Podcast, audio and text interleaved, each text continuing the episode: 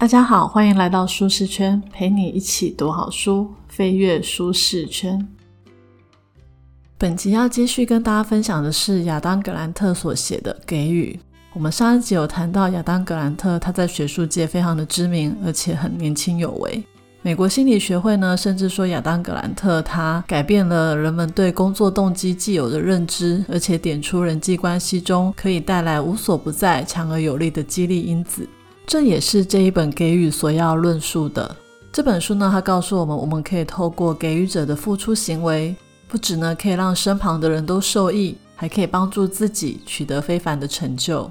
倘若你还没有听过上一集的 Podcast，建议呢可以先回去听上一集，再来听这一集会更有感哦。在开始之前，我们还是先来简单介绍给予者、索取者、互利者的特性。给予者 （Giver）。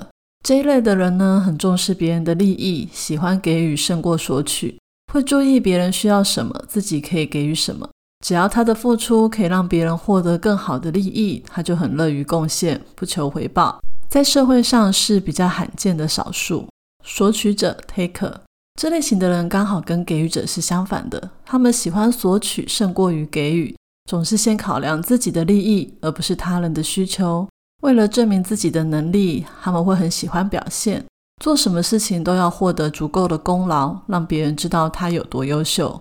互利者 Mitchell 介于给予者及索取者的中间，这样的人呢，会尽量在施与受之间取得平衡，凡事呢以互利为原则，强调自保，帮助别人的时候也会希望得到回馈，力求公平。这社会上多数的人都是互利者。上一集有提到，给予者在经营人脉、团队合作、辨别人才、影响他人，有很多过人之处。因为呢，他们总是喜欢替别人着想，以团队利益为优先，所以总是可以取得事业上的成功，站在金字塔的顶端。但是，并非所有的给予者都可以成为成功的给予者，在社会上成就最底层的人，也多半都是给予者。所以呢，这一集的 podcast 就是要跟大家聊聊如何避免自己成为失败的给予者。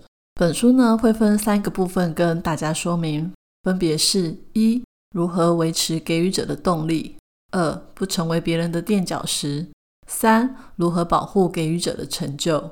首先来谈谈如何维持给予者的动力。有两位加拿大的心理学家，他们想要了解高成就的给予者为什么可以一直乐于付出。他们背后的动力因素是什么？于是呢，他们就开始研究加拿大二十五位关爱奖的得主。关爱奖呢，它其实是加拿大热心助人奖的一个最高荣誉。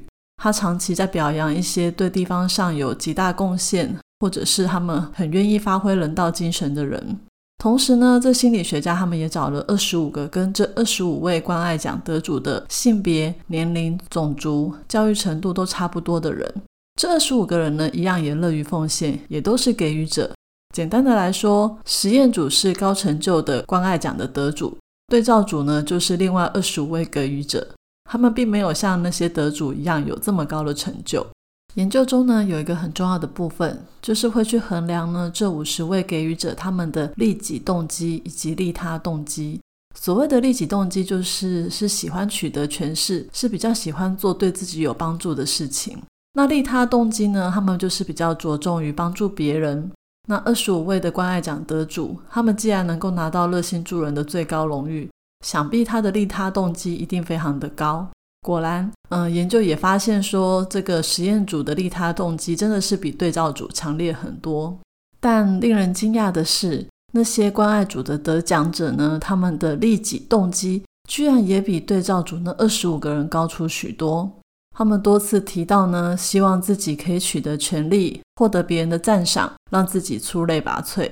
原来，成功的给予者跟索取者、互利者一样，野心勃勃。这个研究呢，帮助我们了解为什么有一些给予者他成就卓越，可是有一些呢却平淡无奇。成功的给予者呢，不只喜欢帮助别人，他们同时也很重视自己的成就，所以他们是同时利他又利己。很多人以为呢，利他就一定要牺牲自己，但其实呢，利他跟利己是可以同时兼具的。相反的，如果是完全利他却不在乎自身利益的人，最后只会累倒自己。但是要怎么做才可以兼顾利他和利己呢？作者呢跟我们说了一群老师的故事。大家都知道 TFT Teach for Taiwan 为台湾而教这个机构吗？TFT 呢是二零一四年由刘安婷跟公益平台一同创立的。他们呢会培育一些卓越而且有使命感的老师，让老师们呢到偏乡或者是资源比较缺乏的学校，给孩子们良好的教育以及公平发展的机会。在美国呢也有 TFA Teach for America 为美国而教。同样呢，那个机构也派遣了很多热血的老师进到校园。这些老师呢，非常明显都是给予者。有一位二十多岁、金发白人的女老师康瑞凯勒罕，她被派到一所叫做奥夫布鲁克中学。这所中学不得了了，它不仅是因为呢，电影明星威尔史密斯曾经毕业于这个学校，所以它非常的有名。而且呢，它还是全美国二十八所长期危险的高犯罪学校之一。每年呢，这所学校退学的人数达五百名，毕业率只有百分之五十四。学生里面呢，有百分之九十七都是黑人。康瑞呢，这个年轻的白人老师走在校园里，显得特别格格不入。但是呢，他对教育非常有热忱，他希望低收入的孩子们也可以享受应有的教育机会。康瑞呢，他带着满腔的热血来到了奥夫布鲁克这所中学，但是很快的，他的梦想就被老师繁复的工作量给压垮。康瑞每天早上呢六点四十五分，他就会到学校。他每天晚上为了改作业呢备课，熬夜到凌晨一点。白天的时候呢，他就一直在劝架，然后让学生不要犯罪，还不时的呢要在上课的时候去找旷课的学生。他眼里面最有希望的学生呢，住在寄养家庭里面。后来却因为怀孕生下了一个迟缓儿，不得已只好休学。康瑞是一个典型的给予者。他刚进到学校的时候，满脑子都在想怎么样让这一些被放弃的学生可以有重新来过的机会。但是现在他却被这一些无能为力的挫败感给打败。他觉得自己被燃烧殆尽。他开始呢不喜欢去学校，很讨厌学生，更讨厌自己。事实上呢，康瑞并不是特例。在 TFA 为美国而教的这个机构里面，有超过一半的老师会在两年合约到期的时候离开，三年后呢，走人的比例更是超过百分之八十，而且有高达三分之一的老师从此以后就离开了教育圈，完全不想再当老师。像康瑞这样呢，其实就是很典型碰到了职业倦怠的老师。过去呢，也有研究指出，老师这个行业呢是职业倦怠比例最高的职业。但是康瑞最后留下来了。当年呢，跟他一起从 TFA 来到奥夫布鲁克中学的老师总共有五位。四年之后呢，只有康瑞继续担任教职。他也是 TFA 少数超过四年的老师。诶，我们刚刚不是说他有职业倦怠吗？怎么突然就恢复了活力，热血起来了呢？原来呢，康瑞他在一阵低潮之后，他开始意识到自己给太多了。通常呢，一般人如果发现自己给太多，他们就会开始减少给予，来降低他们的疲倦。但是康瑞很特别，他却是给予更多。康瑞呢，他开始在 TFA 担任志工，他不止呢要去指导一些受训完的会员，还要帮他们写教材、编考卷、开课程，甚至呢，他还承接了一个叫做“益善心智”的非营利机构的分会。这个分会专门就是要帮助低收入的学生可以进大学。你是不是以为他接了这么多的事情之后，他的教职工作是不是有减轻呢？并没有，他的教职工作还是一样哦。但是呢，反而因为他接了这些课后的工作呢，却让他越来越有活力，甚至呢，之前的那些无力感、挫败感就一下都消失了。这究竟是怎么回事呢？其实这跟给予者的特性有很大的关系。索取者呢，通常很在意自己能不能从工作里面得到好处。但是给予者在意的反而是工作能不能帮助到别人。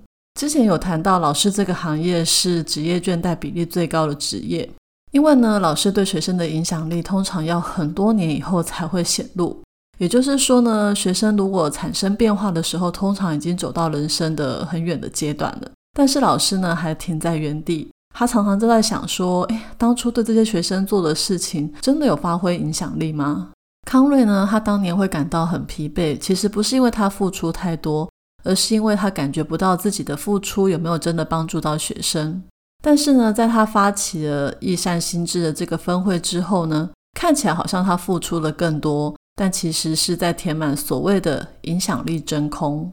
他在基金会里面帮助了很多成绩优异的学生，他们进到了大学。这种是可以马上就发挥影响力，而且看到成效的。只要呢有影响力呢，就能够帮助他来对抗压力，避免倦怠，而且可以保持他的动力。在别人看起来，他好像非常的忙，但是他反而觉得做那些事情其实是在帮助他充电。对康瑞来说，在学校教书跟在易善心智分会所做的事情不太一样。在学校工作呢，是一种完全利他的付出，这些事情当然很重要，但他想追求的其实是可以发挥影响力，真的可以改变学生的命运。这个对他来说呢，就是所谓的利己的成就动机。所以呢，不管是帮助清寒的学生，还是去指导 TFA 的新手老师。对他来说呢，其实是在追求一种自我成就。我们先前有谈到，成功的给予者是可以同时兼顾利他和利己的。康瑞呢，也就是借着这些非校内的呃服务贡献，来让他重新点来对教育的热情，而且还可以把这样的能量延续到白天的教育工作，让他充满干劲。这也是为什么他可以在那一所中学里面待超过四年的时间。成功的给予者呢，除了同时达成利他和利己的动机之外，作者接下来想要跟大家说明，所有给予者最担心的一点，就是因为人太好，常常被人家当成垫脚石踩着走。作者呢，他直接指出，给予者在个性上有三大陷阱，分别是太信任、太有同理心，又太胆怯。曾经呢，就有学者研究美国人被诈骗的情况。结果居然发现，给予者被诈骗的几率是索取者的一倍。那究竟要怎么样才可以避免因为当好人被人家欺负呢？我们直接来看两个给予者在职场上的故事。莉莉安·鲍尔呢是一个非常聪明能干的主管，她是哈佛大学毕业的，在顶尖的顾问公司里面上班。他任职的期间呢，也还去攻读了 NBA 的硕士学位。他的工作能力非常的强，总是努力的发挥自己的影响力。他对外呢，不止帮助了弱势团体创业取得贷款，他对公司内部呢，也是一个非常愿意花时间指导新进员工、给别人建议的主管。在众人的眼中呢，他是明日之星，大家都觉得他应该很快就会成为顾问公司的合伙人。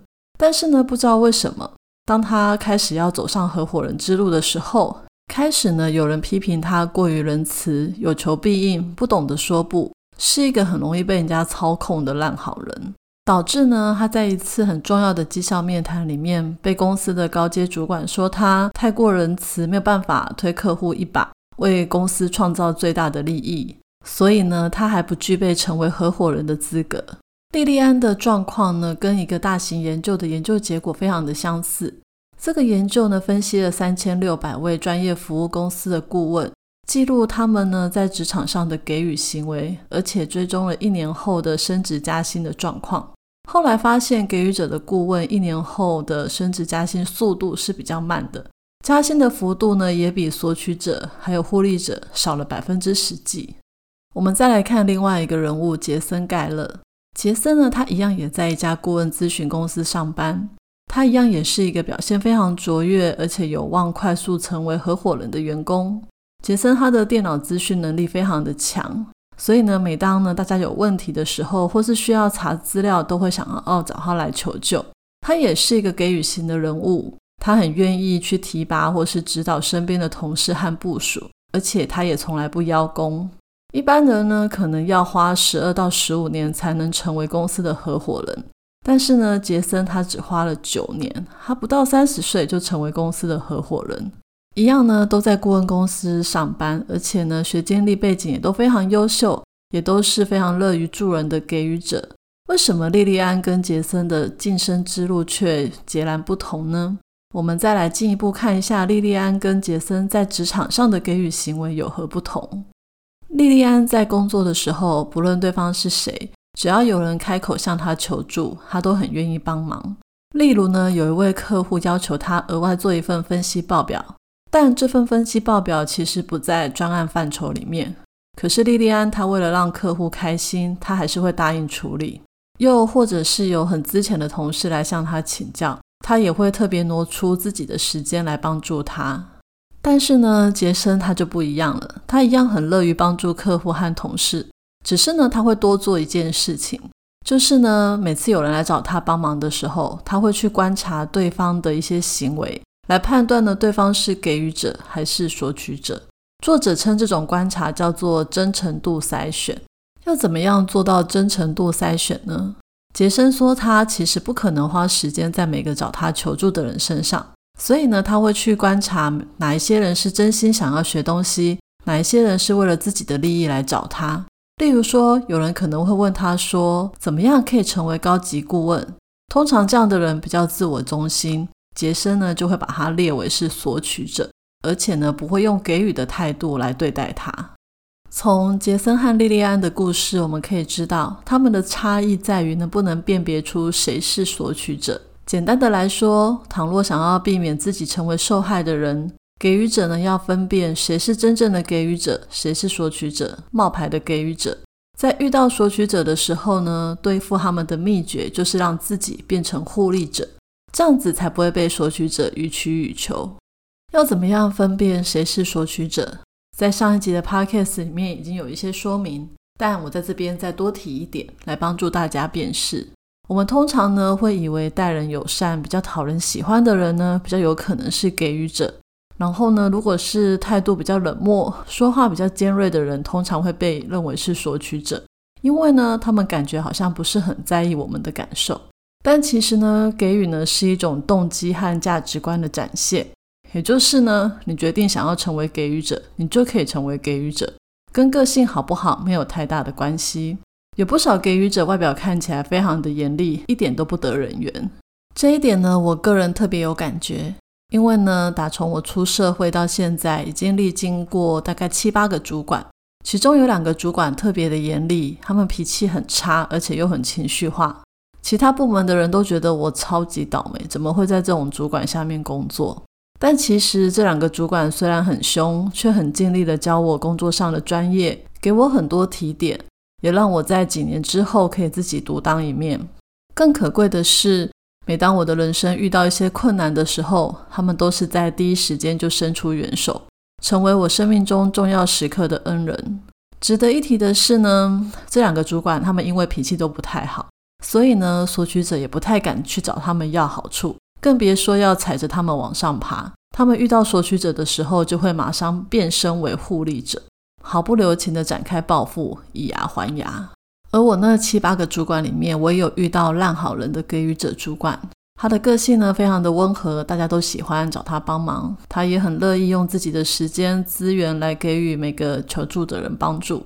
但是说真的，当他的部署一点都不幸福，因为呢，他被欺负的时候，我们可能还要因为帮他去做一些跟绩效没有关系的事情，只是为了要让别人成功。虽然这个主管他也对我非常的好，但是当别人垫脚石的感觉真的不是很好受。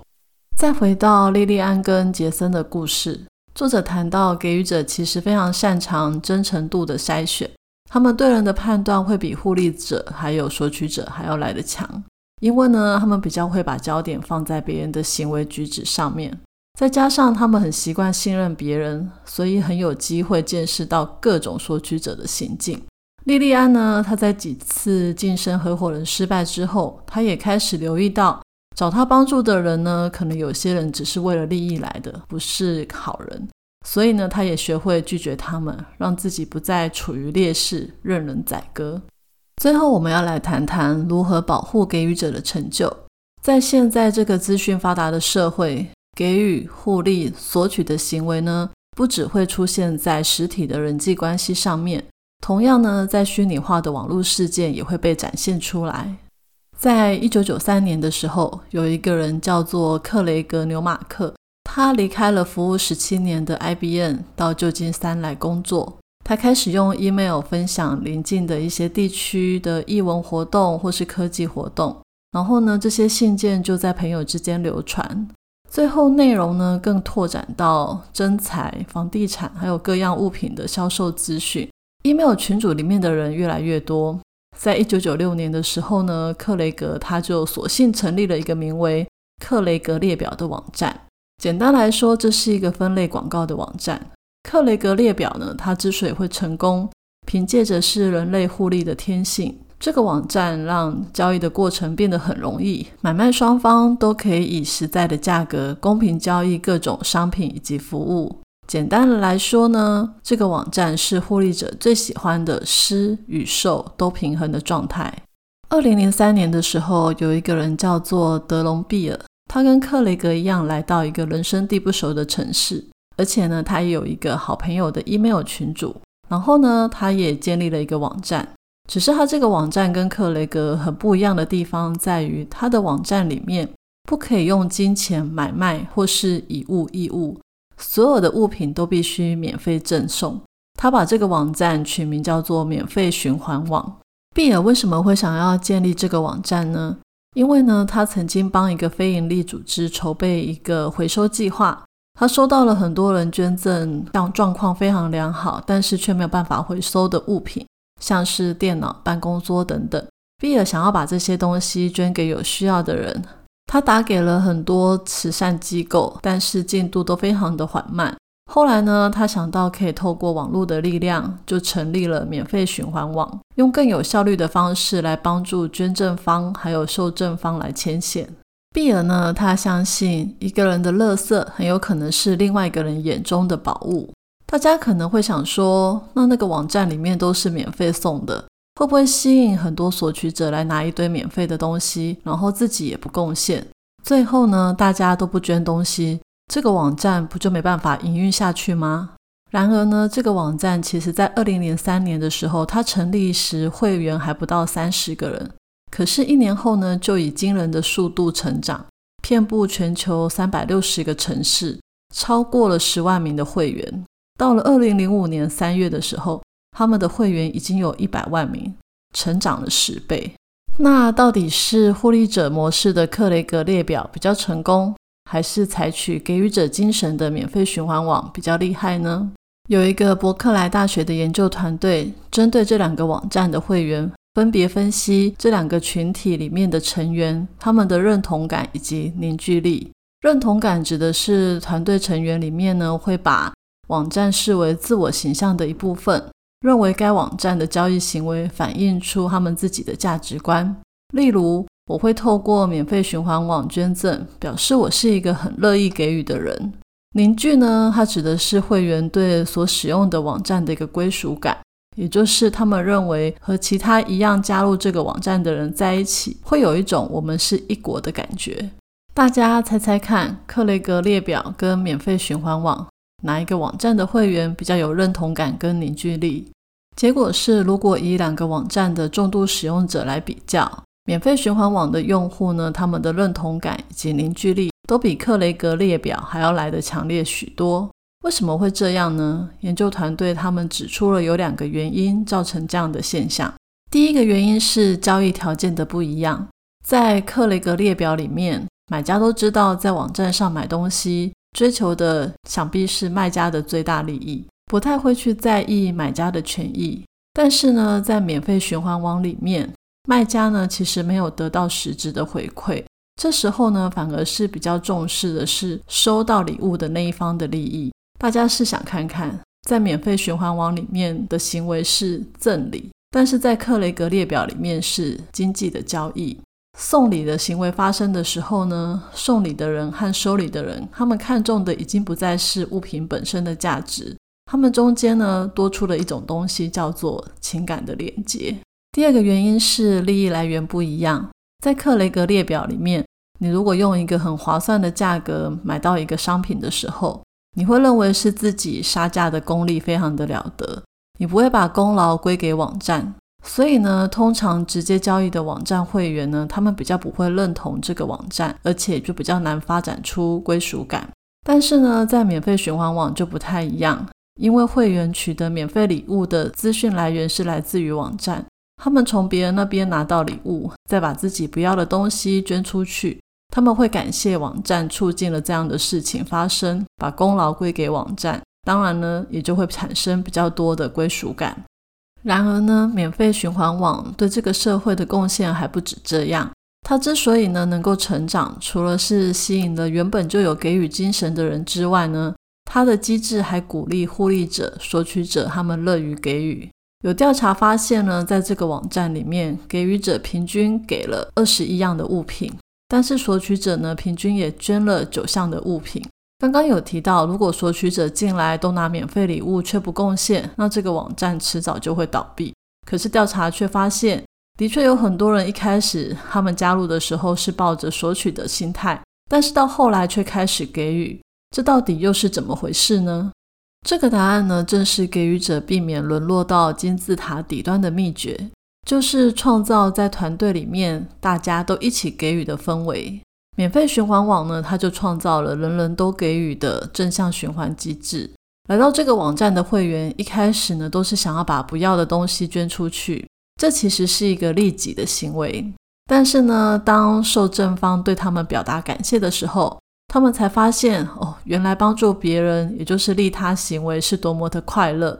所以呢，当互利者还有索取者，他们感受到助人的喜悦的时候，就会愿意呢继续去捐出其他的东西。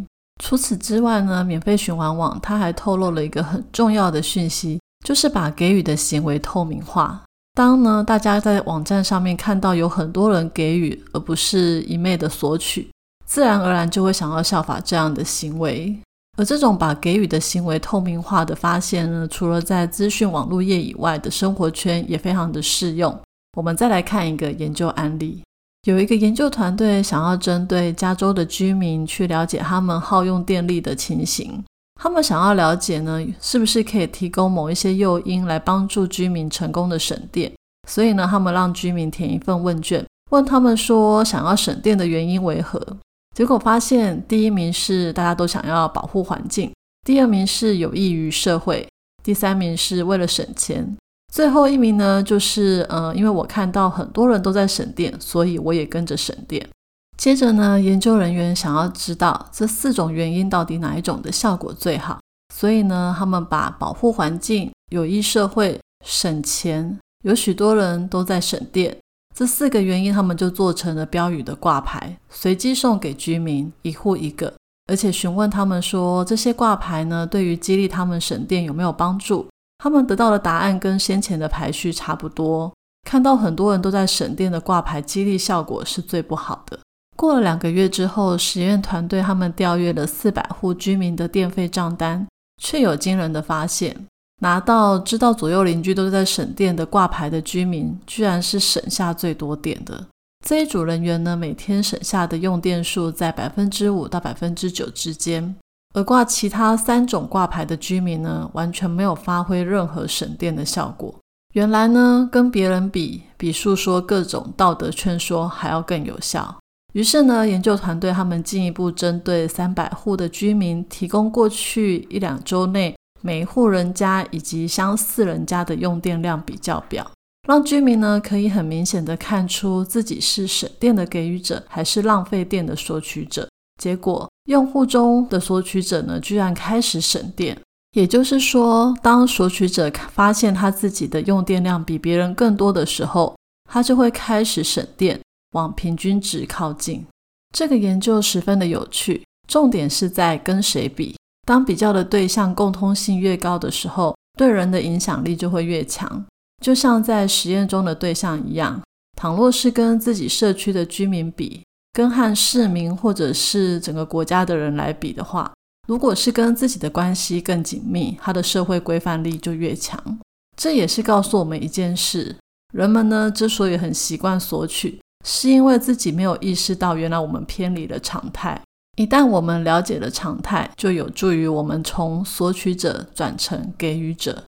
最后呢，我们来总结一下：索取者在追求成功的过程，喜欢把别人当作垫脚石往上爬。他们的世界是零和赛局，不是你死就是我亡。但是呢，给予者对这个社会最大的贡献，就是他们就算爬到了金字塔的顶端，也不会把别人踩在脚底下。而是把立足点放大，造福自己，也造福别人，最后总是能够创造出双赢的局面。听完了上一集跟这一集，你是否发现，当给予者的好处其实很多？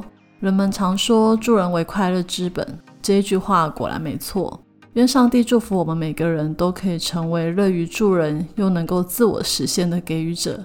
也愿上帝祝福这个社会出现越来越多的给予者，让更多的人生命充满意义。我是 Tilly，舒适圈一周一本好书，我们下周见。